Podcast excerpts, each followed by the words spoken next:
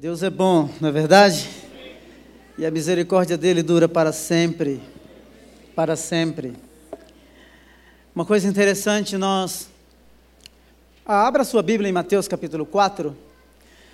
Ah, antes mesmo de expor o texto, ler o texto e refletir sobre.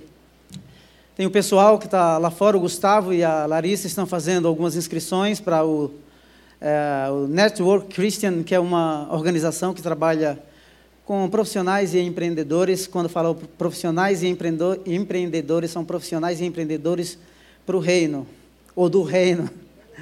Tá bom? Então você pode passar lá e conversar com eles, fazer a sua inscrição. Nós não sabemos assim onde Deus vai nos levar, não é verdade? Mas nós temos a certeza de que aonde Ele nos levar, é, estamos dispostos a ir, porque cremos e confiamos que tudo quanto Ele faz, Ele faz de forma perfeita. Não é verdade? O pastor Jonas não está aqui, porque ele está pregando na nossa igreja lá em Santo Amaro, não é? São 12 anos, então hoje é dia de festa lá em Santo Amaro. E o PJ está pregando lá, né? Ele prega lá, a gente prega aqui, vai todo mundo pregando, né? Ah, Adila, bom ver você aqui, viu? Adila está lá nos Estados Unidos com o Samuca, está visitando aqui a família, muito bem-vinda, viu? Deus abençoe você. Prazer imenso ter você aqui com a gente. Queridos, olha só. É, abriu a Bíblia aí, Mateus 4. Ah, antes mesmo de Jesus surgir no cenário histórico, ou da história, Uh, o povo de Israel havia sido levado cativo pelo menos três vezes, ou seja, eles foram levados cativos para Babilônia em pelo menos três etapas.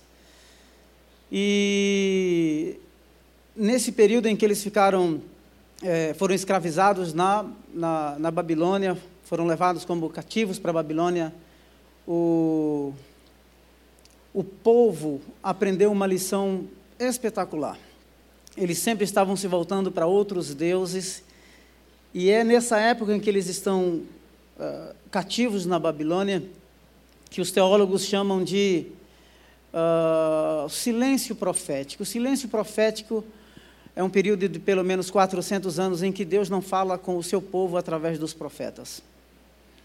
Então, nessa época, os teólogos falam que surge a literatura chamada literatura apocalíptica, que começa no livro de Daniel, e também surgem outras literaturas, é, muitos livros apócrifos, essa, essa palavra apócrifo quer dizer oculto, ou seja, eram livros que não eram inspirados pelos profetas é, e que tinham um significado assim que não correspondia ou não era muito compatível com aquilo que os profetas haviam dado. Por que, que estou falando isso? Porque esses 400 anos de silêncio profético foram 400 anos de agonia. Por quê? Porque Deus não falava diretamente agora com o seu povo através dos profetas. Então aí você percebe que antes de Jesus vir à terra, ele envia um profeta, João Batista, não é, que não usava dor gabana e nem comia aquelas dietas bem requintadas, mas o cara se vestia de pele de camelo e comia, não é, gafanhoto e mel silvestre. Olha que dieta. Mas a agonia era tamanha que esse cara pregava no deserto e as pessoas iam iam ouvi-lo. E a mensagem do profeta João Batista era preparar ou anunciar a vida, a vinda, a vinda do Messias. E Jesus, quando nasce, ele nasce nesse contexto de um mundo politicamente fragmentado, religiosamente dividido, porque cada um queria dar uma caricatura ao Messias, como que ele seria? Os fariseus diziam que ele ia ser um rabino versado na lei judaica, não é? os elotes, não é?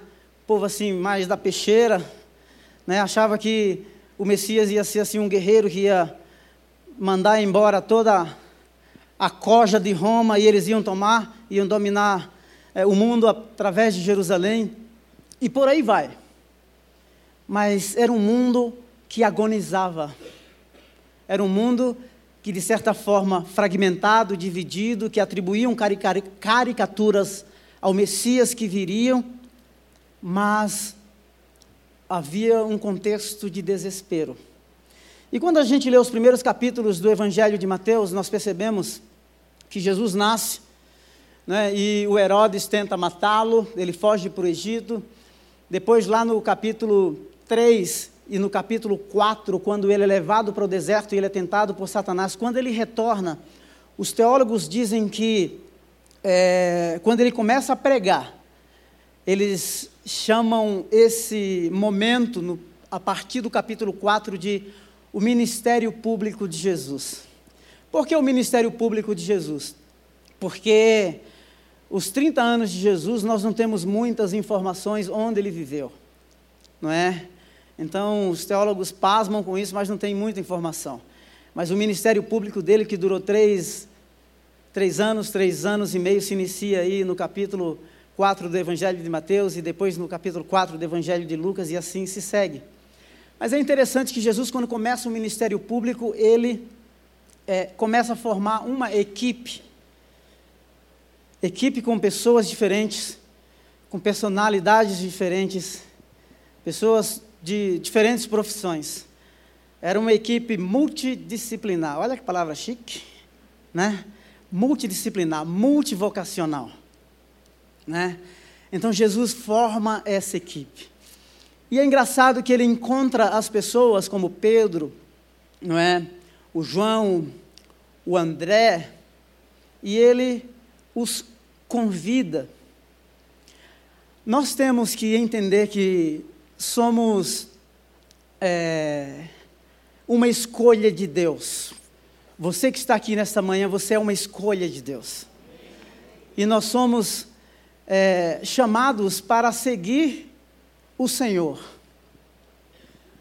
E é interessante que esse chamado, essa escolha, tem como fundamento e como base o próprio Cristo e o próprio Deus.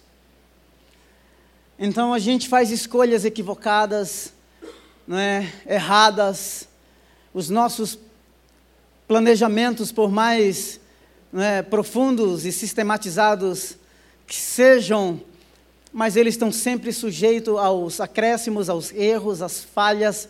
Mas deixe-me dizer uma coisa para você que aquilo que Deus faz é perfeito e não falha. E Ele escolheu você, né? Né? Esse narizinho assim meio grandinho que você tem, esse cabelo que você não gosta, não é? Talvez assim uma estrutura física aparente que você não se acha tão assim atrativo ou atrativa, mas me deixa dizer para você, é, Ele pôs os olhos em você e Ele te amou primeiro. Amém? Então nós temos que entender isso, que quando Jesus vai formando a equipe dele, ele encontra esses homens no contexto do trabalho. Ou seja, são pessoas, pescadores, cobradores de impostos, não é? Uma equipe realmente multidisciplinar, multivocacional. Então, Deus, quando chama, e quando você olha a narrativa ou as narrativas bíblicas, você vai perceber que Deus está chamando pessoas que já estão engajadas em algum tipo de trabalho. Ele chama Saul, o rei Saul, que estava lá à procura lá da, da, do, do, dos cavalos do pai que havia se perdido. Ele chama o Davi, que era pastor, pastor de, de ovelhas, e assim sucessivamente. Ou seja, Deus é, nos chama e nos, nos acolhe nesse ambiente de, de trabalho e de ocupação. Ocupação, não é? Eu sei que às vezes nós que dizemos que somos chamados e somos escolhidos e somos, na verdade, não é? Nós, líderes, pastores, lidamos com situações diariamente Pessoas que têm uma disposição fenomenal. Uma disposição fenomenal e que, assim, estão trabalhando incansavel, incansavelmente porque querem ver o reino de Deus estabelecido numa cidade como São Paulo.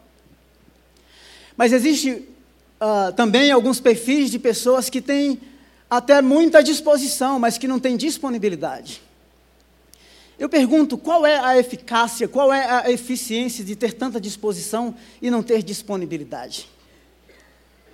Já conversei, por exemplo, ah, enquanto vivi na Inglaterra, não é, pastoreando igreja de fala portuguesa e tentando plantar uma igreja internacional, ou seja, uma igreja multicultural, e conversando assim individualmente com várias pessoas, dizendo assim, não, quando Deus me der isso, eu vou fazer isso, isso e aquilo. E aquele era um discurso que sempre caía no vazio. Porque, queridos, o fazer é o simples resultado do ser. Produzir frutos é simplesmente uma questão de natureza. Uma árvore má, ela não pode dar um bom fruto. É natural. É natural.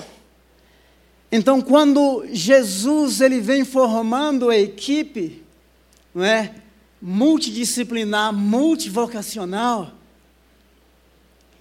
ele entende de que o fundamento dessa escolha, que o fundamento desta vocação, que o fundamento desse chamado é ele mesmo. Ele é a base, ele é o fundamento da escolha. É ele quem chama e é ele quem separa. É interessante, todos nós que temos, estamos aqui temos a nossa caminhada com Deus, a nossa jornada, e, e diante dessa escolha, quando respondemos a esse chamado, existem coisas que são imprevisíveis e inesperadas. Está no pacote, mas nós não sabemos, porque se soubermos antecipadamente, dá pane no sistema, a gente não vai além. Eu fico imaginando, eu estava refletindo no culto das oito sobre isso e falando da, um pouquinho da história do pastor Enéas.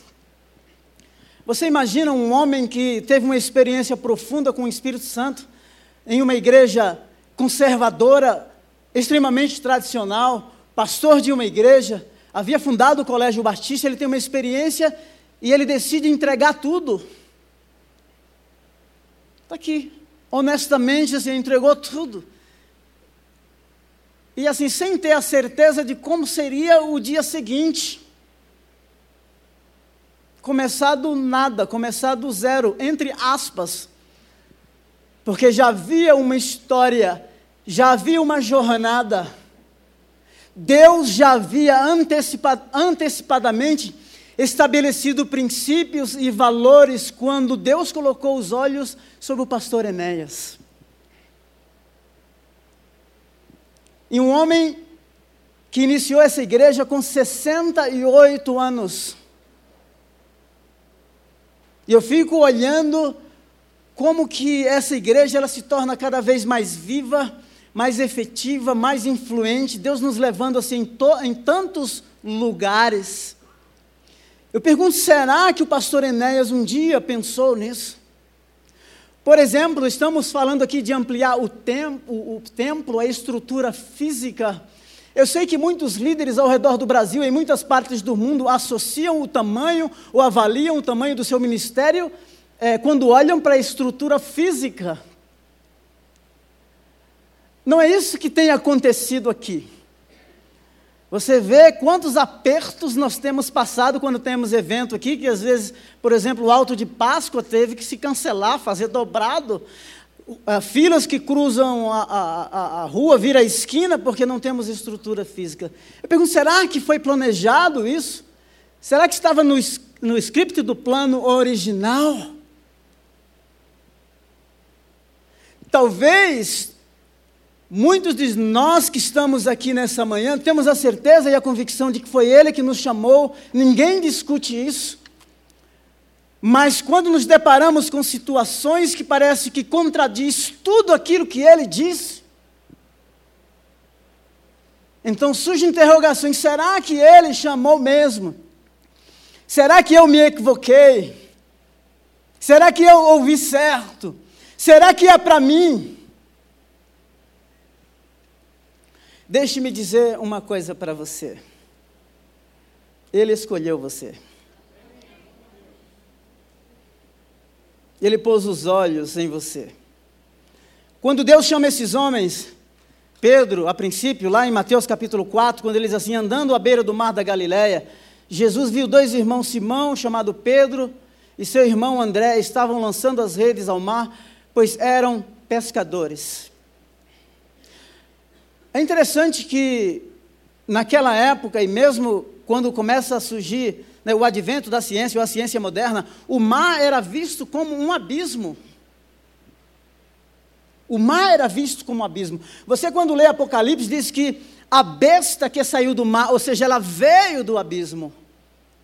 Agora imagina que Jesus escolhe esses homens pescadores, não eram letrados, e quando fala letrado, o John Stott diz que eram é, homens é, indoutos. Indoutos quer dizer que não tinham treinamento formal. O John Stott fala que eles eram agramaticais, ou seja, sem treinamento formal.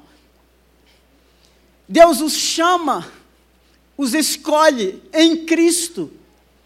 E é interessante que Jesus dá um sentido novo à vida desses homens. A escolha de Deus dá um sentido novo à nossa vida. A escolha de Deus em Cristo, a escolha divina, queridos, redireciona a nossa vida nos dá novo propósito e razões maravilhosas para que a gente possa não somente ter a consciência de que somos escolhidos e chamados por Ele, mas nos dá a consciência e razões suficientes para termos a consciência de que é bom sermos escolhidos e vivermos para esta escolha. E sabe como, como esses homens respondem? O texto diz que eles largaram as redes imediatamente. Ou seja, eles ouvem, não é? E imediatamente eles seguem. Eles estão disponíveis e dispostos. Eu sei que muitos de nós aqui temos até disposição, mas não se tem disponibilidade, porque quando você ouvir os ecos desse chamado ou essa voz ecoando no seu coração, alguma coisa você tem que deixar para trás. Se o Pedro era perito em pescar peixes no mar, ele agora vai lidar com gente. Eu fico imaginando assim, nesse, né, às vezes temos as nossas reuniões de equipe. Tivemos na quarta-feira uma reunião maravilhosa, alguns insights assim, que você percebe que Deus está. É uma jornada de crescimento, de aprendizado, em que você realmente se depara com algumas situações de que você tem que aprender, desaprender, reaprender, depender de Deus, e assim sucessivamente. Escolha divina. Somos chamados para seguir. Deixe-me ler algo que eu escrevi ontem à noite aqui para vocês. Acho que vocês vão ter que me dar cinco minutinhos hoje, pode ser? O povo da, o da manhã, eu acabei mais cedo, teve até crente que deu glória a Deus, viu, Alê? Aí eu falei assim, ó, quando deu glória a Deus, eu falei assim, nossa, até crente que deu glória a Deus. Pelo menos dessa vez, porque acabou mais cedo. Olha só. Disponibilidade e disposição é o que precisamos para viver a vocação. Tem pessoas que têm disposição, mas não têm disponibilidade, por isso vivem vocacionalmente em comodidade. Disponibilidade nos tira da ociosidade e põe nossa vida à disposição da escolha divina para viver algo que fascina. A missão do escolhido é ser servo e seguidor, fazendo conhecido o nome daquele que o chamou.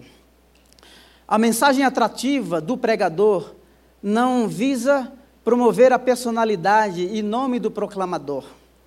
Quando isto acontece, pregador e ministro de louvor se torna mero ator e deixam fora da cena aquele que sua vida e vocação desenhou.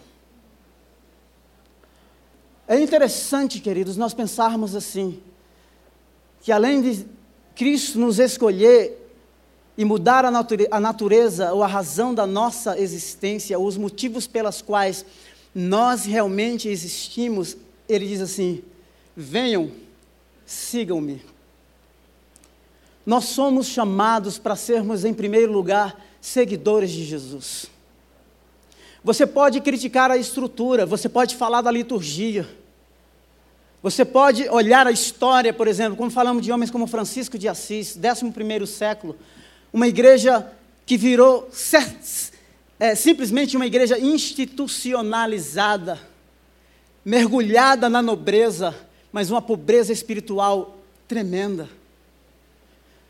Decorada com um altar cheio de ouros, os copos da ceia, tudo ouro, mas uma pobreza espiritual tremenda. E o Francisco de Assis, não é? Que as pessoas o criticam, e deixe-me dizer uma coisa: quando a gente fala numa igreja evangélica, às vezes é, sobre Francisco de Assis, as pessoas se remetem ao catolicismo. Deixe-me dizer, nós protestantes, que eu não gosto muito dessa palavra, surge como igreja no século XVI, então Francisco de Assis, no 11º século, ele queria reformar a igreja. E os historiadores chamam isso de movimentos internos da igreja, ou seja, ele queria convidar, chamar a igreja a sair do luxo e voltar-se à real missão pela qual ela existe.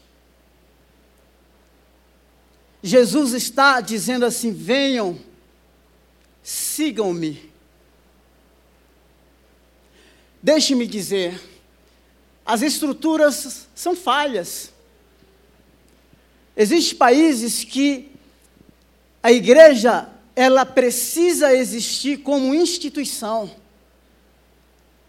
Só que as pessoas, muitos crentes, elas fazem o inverso, elas mudam o foco.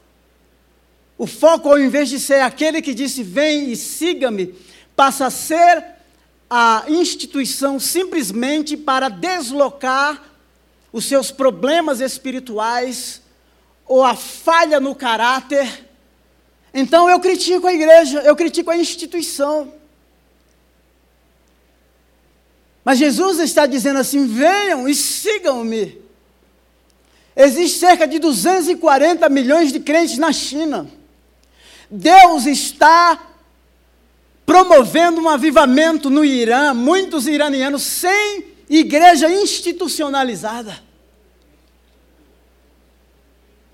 Então não tem instituição para criticar eu e o meu relacionamento com Ele.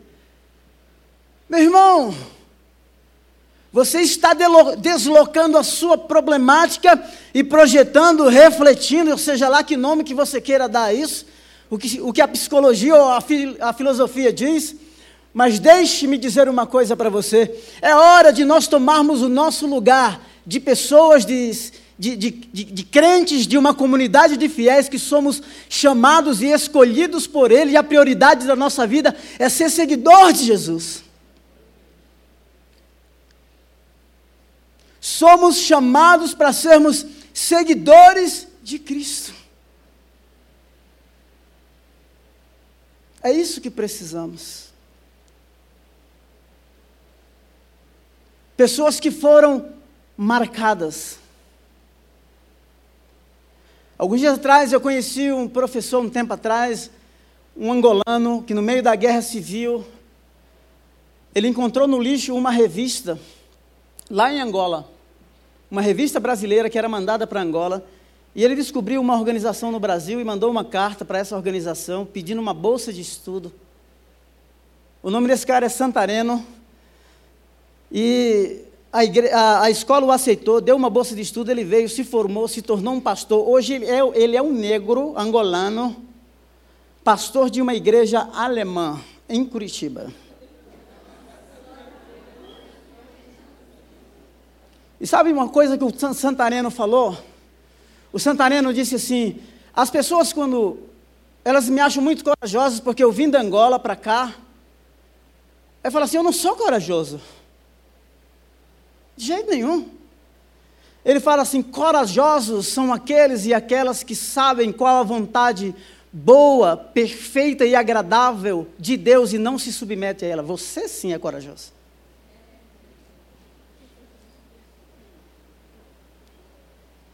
Marcas.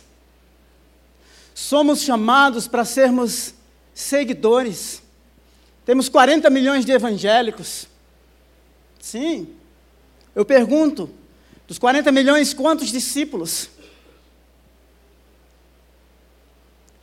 Seguir a Cristo tem implicações profundas, porque Ele vai mexer aqui, o negócio vai quebrar aqui dentro do coração.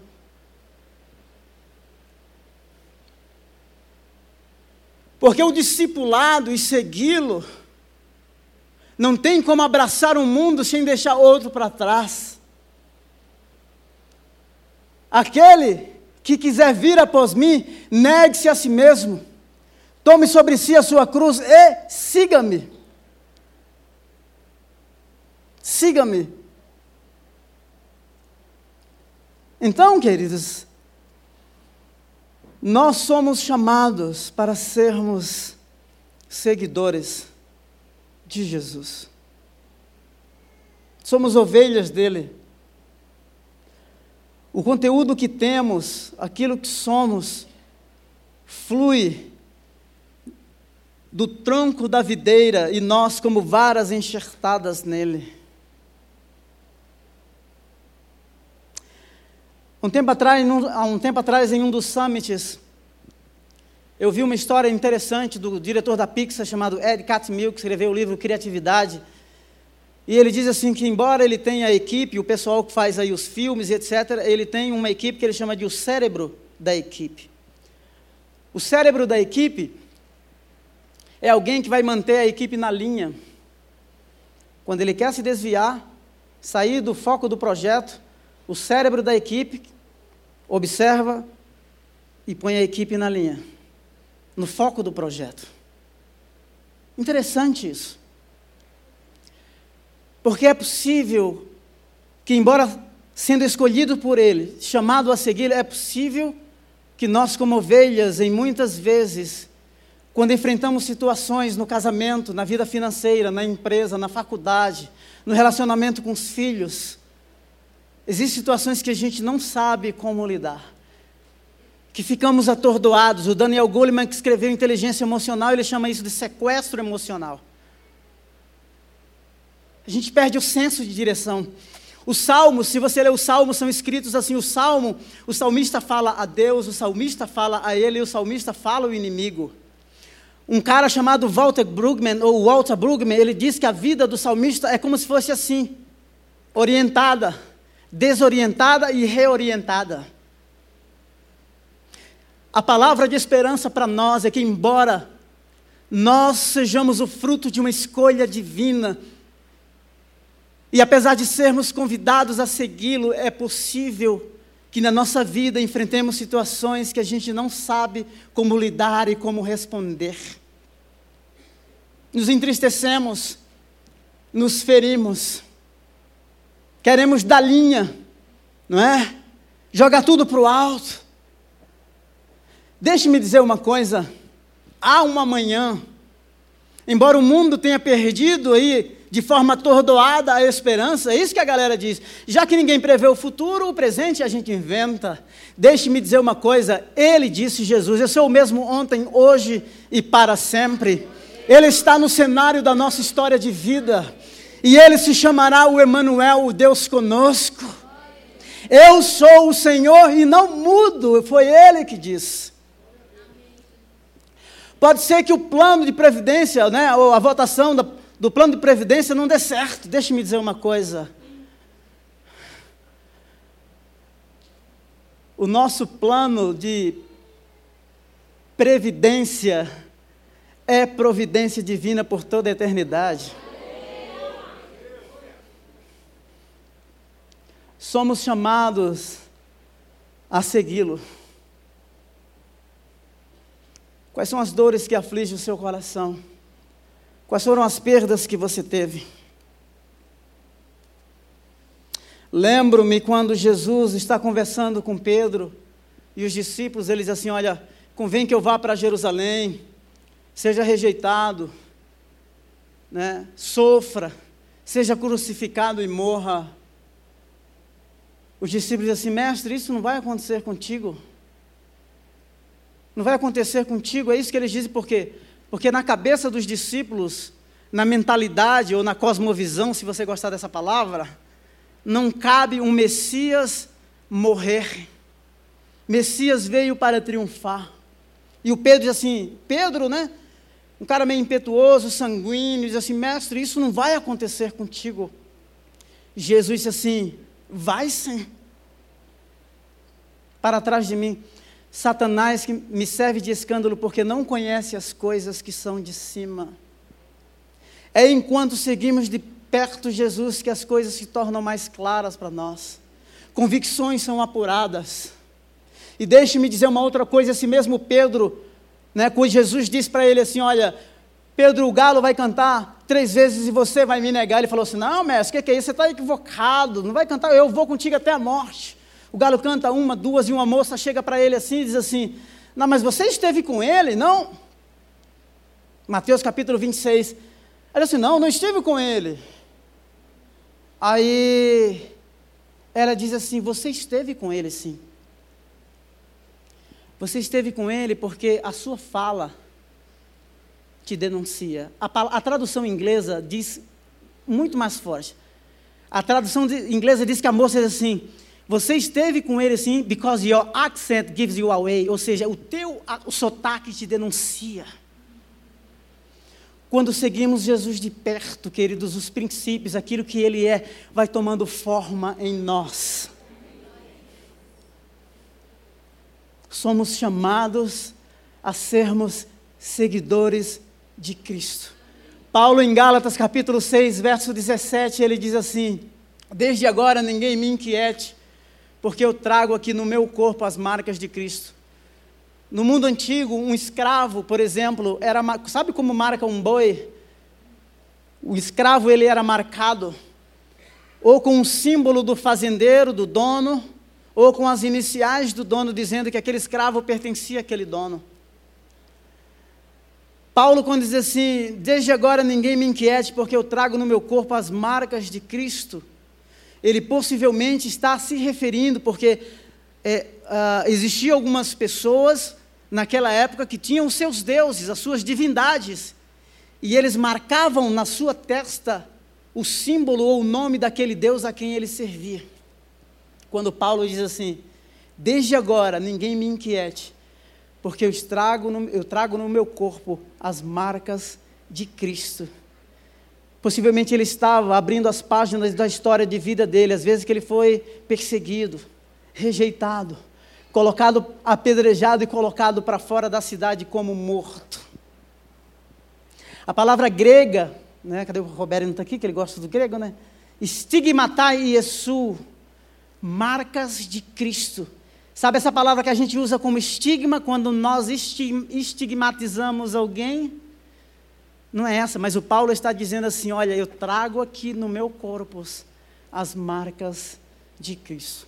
Lembro que há mais ou menos três anos atrás, com o conflito lá na Síria, a briga entre Assad e o Estado Islâmico, o Estado Islâmico querendo tomar toda aquela região, os cristãos sendo perseguidos, na casa de todos os cristãos, eles colocaram uma, um N do árabe, identificando a casa dos cristãos, e o N significava Nazareno. E foi lançada uma campanha no mundo dizendo assim: somos todos Nazareno. Quais as marcas de Cristo que você traz na sua história de vida como seguidor dele? Quais? Quais?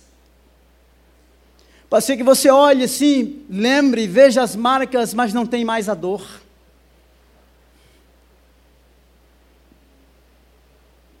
Escolhidos por Ele, convidado a sermos seguidores dEle. E é interessante que essas marcas fazem com que a gente seja visto de forma inconfundível, porque ela não aponta para nós mesmos, ela aponta para Cristo. A terceira coisa, o terceiro ponto aqui é a mensagem atrativa do escolhido. Mateus 4, verso 23 diz assim: Jesus foi por toda a Galiléia ensinando nas sinagogas, pregando as boas novas do reino e curando todas as enfermidades e doenças entre o povo. Notícias sobre ele se espalharam por toda a Síria, e o povo lhe trouxe todos os que estavam padecendo de vários males e tormentos, endemoniados, epiléticos e paralíticos, e ele os curou. Verso 25: Grandes multidões o seguiam, vindos da Galiléia, Jerusalém, Judéia e da região do outro lado do Jordão. Sabe uma coisa que me fascina nessa passagem aqui? É que conforme as notícias sobre Jesus corria na cidade, a imprensa da época publicando, né? Capa de jornal no dia seguinte. Estava aí no Twitter, no Face, no Instagram e por aí vai. Só que o foco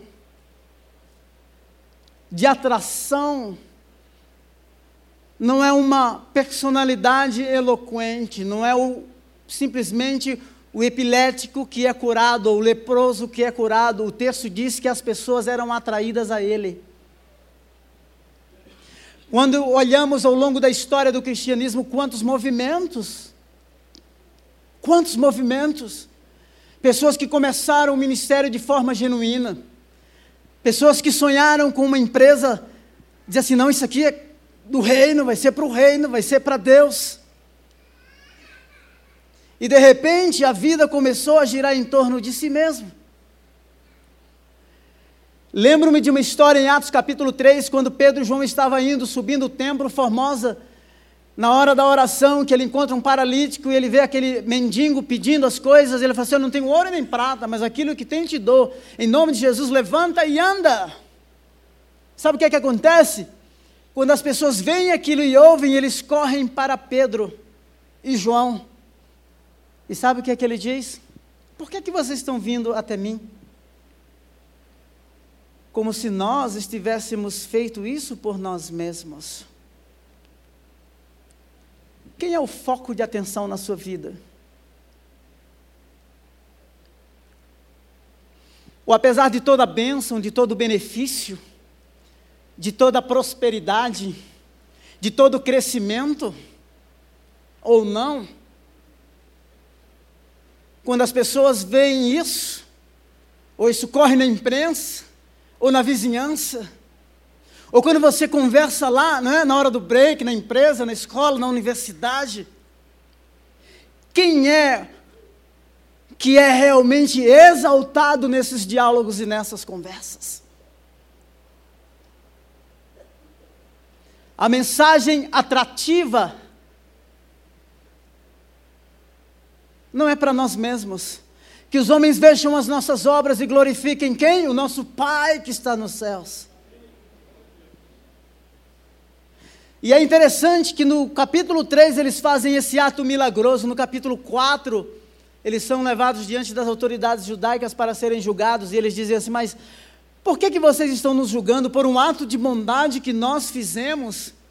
Ora, não fomos nós que fizemos isso por nós mesmos, mas fizemos isso por meio de Cristo, o Cristo que vocês crucificaram.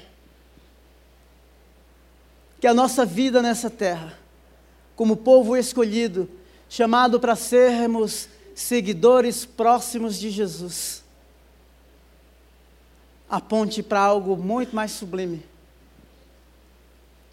Que seja na hora da crise, na hora da perda, na hora da dor, na hora da prosperidade, na hora da fartura, na hora da bonança ou na hora da escassez, que a gente possa dizer: posso todas as coisas naquele que me fortalece.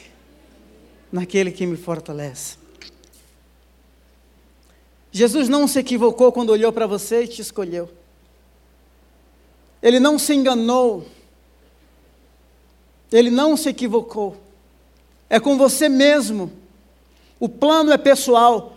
O fundador do presbiterianismo no Brasil, chamado Simonton, um americano que morreu de febre amarela no meio da mata com 29 anos de idade. Ele disse uma frase interessante: que o lugar mais seguro da terra é o centro da vontade de Deus. Há tanto desespero, há um mundo que agoniza. Me permita dizer, a ciência não tem a resposta. A ciência que na modernidade surge como solução se torna instrumento de escravidão. Quem quiser gostar de ouvir, goste, mas é isso mesmo. Ela se tornou instrumento de exploração. Somos escolhidos a sermos seguidores e portadores de uma mensagem que muda a realidade de uma pessoa, de uma família, de uma cidade e de uma nação. Porque o Evangelho é o poder de Deus e salvação para todo aquele que crê. O Charles Spurgeon, conhecido como o príncipe dos pregadores, ele disse assim: O Evangelho é como um leão numa jaula Solte e ele saberá como se defender. Qual a razão pela qual nós fomos chamados para sermos seguidores próximos de Cristo? Se retermos a mensagem da salvação, qual a razão? Eu pergunto: você tem disposição? Você tem disponibilidade? Você está disposto, disposta a se entregar, a se render? O pessoal do louvor está aí já? Vamos lá? Nós vamos cantar. Você tem disposição para se entregar e dizer assim: aquele que me chamou e disse: venha, siga-me. Eu vou dar um propósito real à sua existência. Você não vai mais existir simplesmente para você mesmo. Você vai existir para mim e vai cumprir a minha vontade na face da terra. Por favor, se coloque em pé. Nós vamos cantar esse cântico.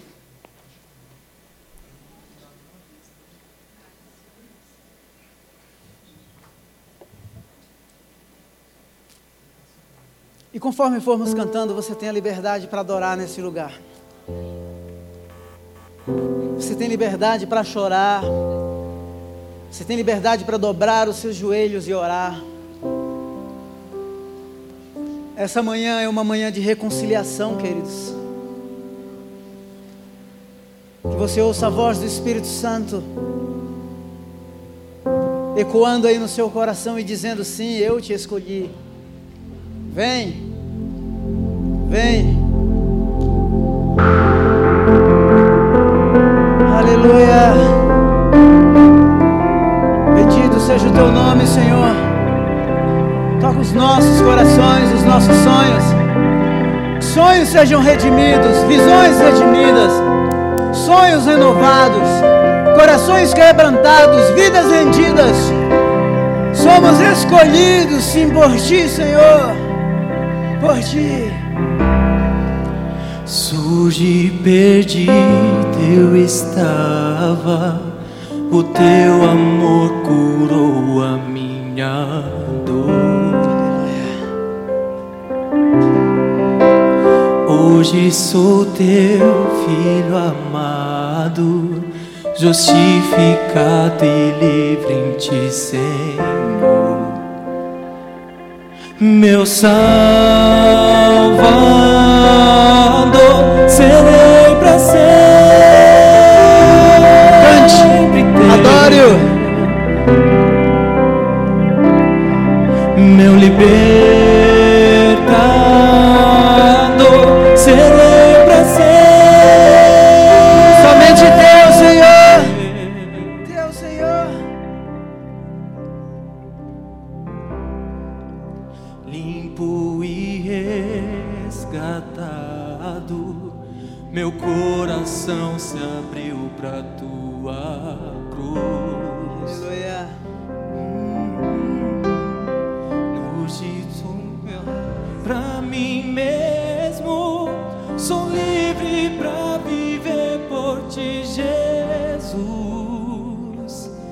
Meu Salvador.